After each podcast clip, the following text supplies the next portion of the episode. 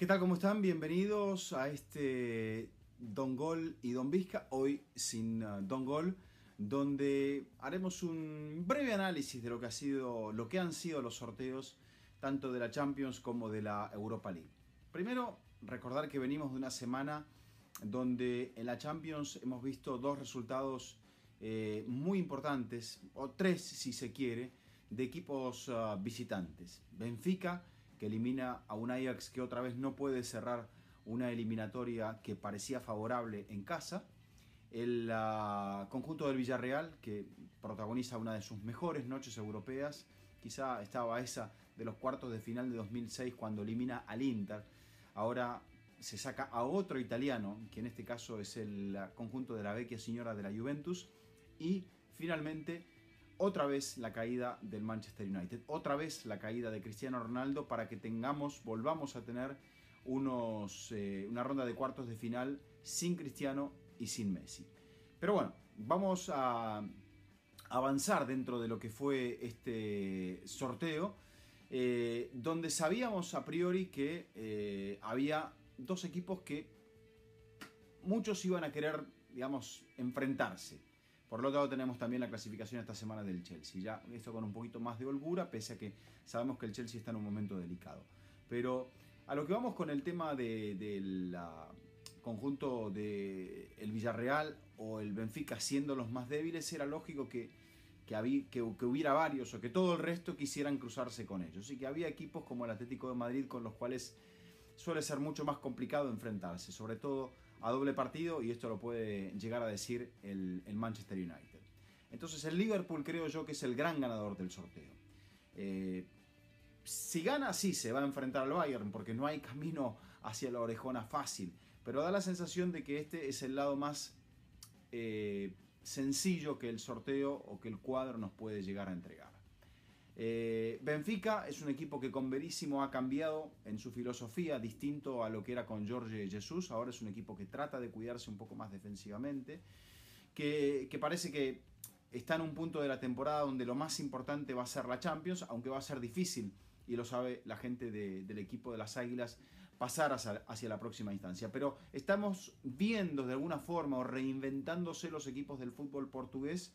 Eh, como ya fue el Porto la temporada pasada y ahora es el Benfica colándose en los cuartos de final. No hay un holandés, en este caso no hay ni siquiera un francés, hay solamente un alemán, pero hay un portugués. Y eso es un punto positivo para el fútbol de Portugal que veremos en la próxima semana si tendrá, o la siguiente, mejor dicho, entre la semana que viene y la siguiente, si tendrá o no Copa del Mundo en Qatar 2022.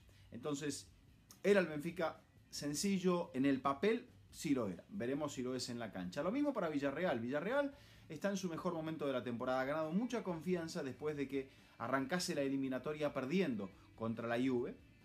Se cubrió ante una Juve que estaba con, mínimos, realmente con muchas bajas, el, el, equipo de Massimiliano Allegri, que ahora, bueno, va a tener que enfrentar una situación de probable replanteo de muchos objetivos, porque a la Juve se le ha esfumado casi todo. Muchos dicen que ya es imposible que sea campeón de la Serie A. Yo creo que todavía eso está por verse, porque los de adelante están empeñados en perder puntos y la Juve sabemos que puede aprovecharse de esa situación, porque el Inter no está bien, el, Milan eh, tampoco está en un momento exuberante de fútbol y el Napoli parece que cuando llegan estos meses se llena de dudas.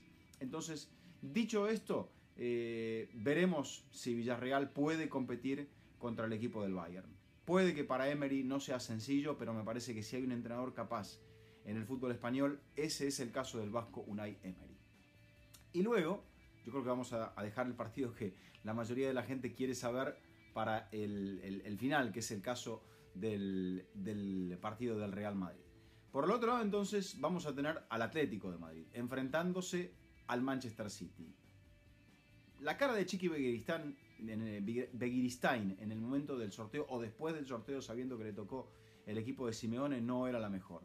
Y ciertamente, para un City que ha sufrido mucho para avanzar de ronda en Champions en los últimos tiempos, yo creo que es un sorteo malo. Porque al Real Madrid, por ejemplo, en la temporada de la pandemia, se lo sacó de encima. Eh, después a partido único, vimos, por ejemplo, eh, que lo elimina un conjunto, eh, podemos catalogarlo, creo yo, de, no sé, como que eh, en, Portugal que lo sacara el Lyon me parece que fue un cachetazo. Y vamos a encontrar una suerte de partido bastante similar a eso que vimos contra el Lyon. Es cierto, en este caso no es en campo neutro, no será sin público y no será a un partido, pero uno vuelve un poco atrás y ya sabe lo que ha sido eh, capaz de hacer Simeone, eliminar a este Manchester United, eliminar en aquella participación pandémica al Liverpool, eh, en su momento cuando alcanzó la final de 2014 había eliminado al Chelsea, cerrando de visitante. Por lo tanto, eh, es el peor momento para enfrentarse al Atlético de Madrid. Y eso lo sabe Guardiola. Encima de todo, en el medio de la serie, a Guardiola le va a tocar el partido contra el Liverpool, donde se va a definir básicamente el futuro de la Premier o el título de la Premier. Entonces, aprovechará Simeone, tendrá el colchón suficiente en la liga como para asegurar el cuarto lugar y meterle todas las fichas a, la Champions. Eso probablemente sea lo que quiere la gente del Atlético de Madrid. Veremos si realmente termina surgiendo de ese lado. Ya habrá tiempo en la semana previa a que junto con José Hernández analicemos un poco de las claves futbolísticas, qué es lo que viene haciendo bien el Atlético de Madrid, qué es lo que tiene que hacer mejor el Manchester City, que se empantanó en la semana cuando no le pudo ganar al Crystal Palace y ahí un poco es como que vio ante la victoria del Liverpool como el torneo de la Premier cambiaba y cambiaba de signo radicalmente. Entonces, para cerrar la reedición de la semifinal de la temporada pasada. Hay dos formas de ver todo esto. El Chelsea no tenía a Lukaku, pero estaba en un momento quizá más sólido. Yo no sé si estaba más sólido que en este momento, pero en aquel caso no era campeón. ¿Habrá perdido el hambre el equipo de Tuchel con todas las dificultades institucionales que está viviendo el Chelsea? Yo creo que este tema de, de la incertidumbre institucional se va a solucionar en las próximas semanas. No espero una solución por el lado del tema del conflicto entre Ucrania y Rusia, pero sí espero que la gente cercana al, Chelsea, varios, o sea, la próxima semana veremos hacer una especie de, de, que la lista de candidatos se acorte. Y dentro de la lista de candidatos, que queden tres candidatos, el principal candidato va a ser el paquete, según dicen, que, que cuenta con inversionistas americanos, con cabeza de, propuesta al Lord Sebastian Coe. Sebastian Coe fue un gran atleta, eh, doble campeón olímpico, especialista en 800 y 1500 metros, hoy presidente de la Federación Internacional de Atletismo, conocida como World Athletics en estos momentos, y Sebastian Coe sería la cabeza de ese proyecto. Sebastian Coe es dirigente incluso del Comité Olímpico Internacional, tiene el título de nobleza de Lord, otorgado por la Casa Real Británica, por lo tanto es una figura que me parece que en este momento le brindaría a, esta situación del Chelsea eh, eh, un poco de estabilidad. formaba parte del comité de eh, gestores que tenía la institución y él quizá, o sea, dicho todo esto, el Chelsea va a encontrar un poco de paz en medio de este momento tan difícil que está viviendo. Quizá no juegue con público contra Real Madrid, eso veremos, llegado su momento, si se den las entradas gratis, si va a haber niños de escuelas, no sé qué es lo que va a ocurrir porque es un partido nocturno. Pero sí podemos entender que eh, esa zona de incertidumbre quizás se aclare.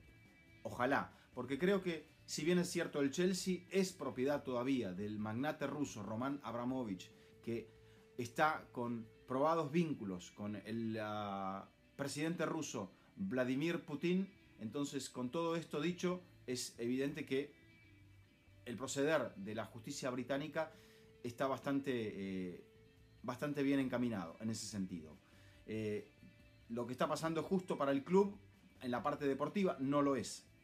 Pero no se puede separar la entidad y su dueño de lo que está pasando eh, en estos momentos a nivel bélico y del papel que aparentemente tendría el señor Abramovich dentro del consejo alrededor del presidente de Rusia.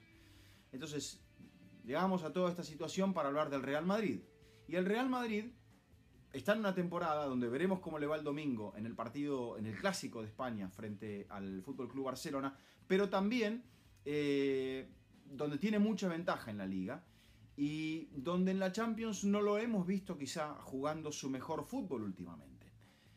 La serie contra el París fue algo eh, que, está muy marcado por el error de Donnarumma y ese cierre de los últimos 25-30 eh, minutos del Real Madrid, donde fueron muy buenos, donde el rival quedó totalmente eclipsado por su falta de carácter.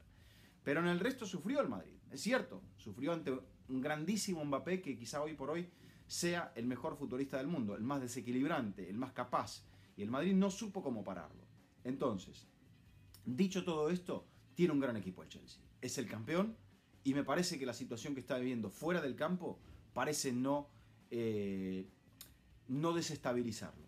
Entonces va a ser una gran serie, la reedición de la semifinal de la temporada pasada, donde el Chelsea tampoco tuvo tanto más que aquel Madrid de Zidane, con Zidane cometiendo varios errores en ejecución del partido, incluso apareciendo con una línea de tres con Vinicius como carrilero en el partido de la vuelta, en fin, con muchos elementos que acabaron por eh, probablemente eh, condicionar al Real Madrid que pese a que no estaba en un gran momento en cuanto a sus figuras, eh, compitió, compitió y casi hasta el final.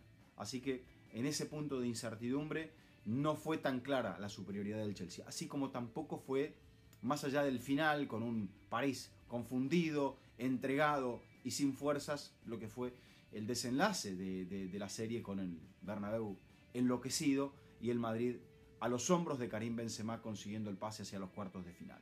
Ha tenido descanso el Real Madrid en las últimas semanas como para poder enfrentar este último tramo de la temporada o ha tenido ciertas pausas y eso me parece que a Ancelotti le ha venido bien, sabedor que tiene ciertas piezas muy importantes dentro de su once que son veteranas, caso de Benzema, caso de Modric, caso de Toni Kroos. Entonces, eh, este es el panorama. Sabemos que eh, los equipos de Madrid podrían llegar a verse las caras, o los equipos ingleses, o una combinación entre ambos, podrían llegar a cruzarse en las semifinales, mientras que lo que pinta por el otro lado, en el camino hacia la final de París, es un hipotético choque por allí entre el Liverpool, entre el Liverpool y el Bayern.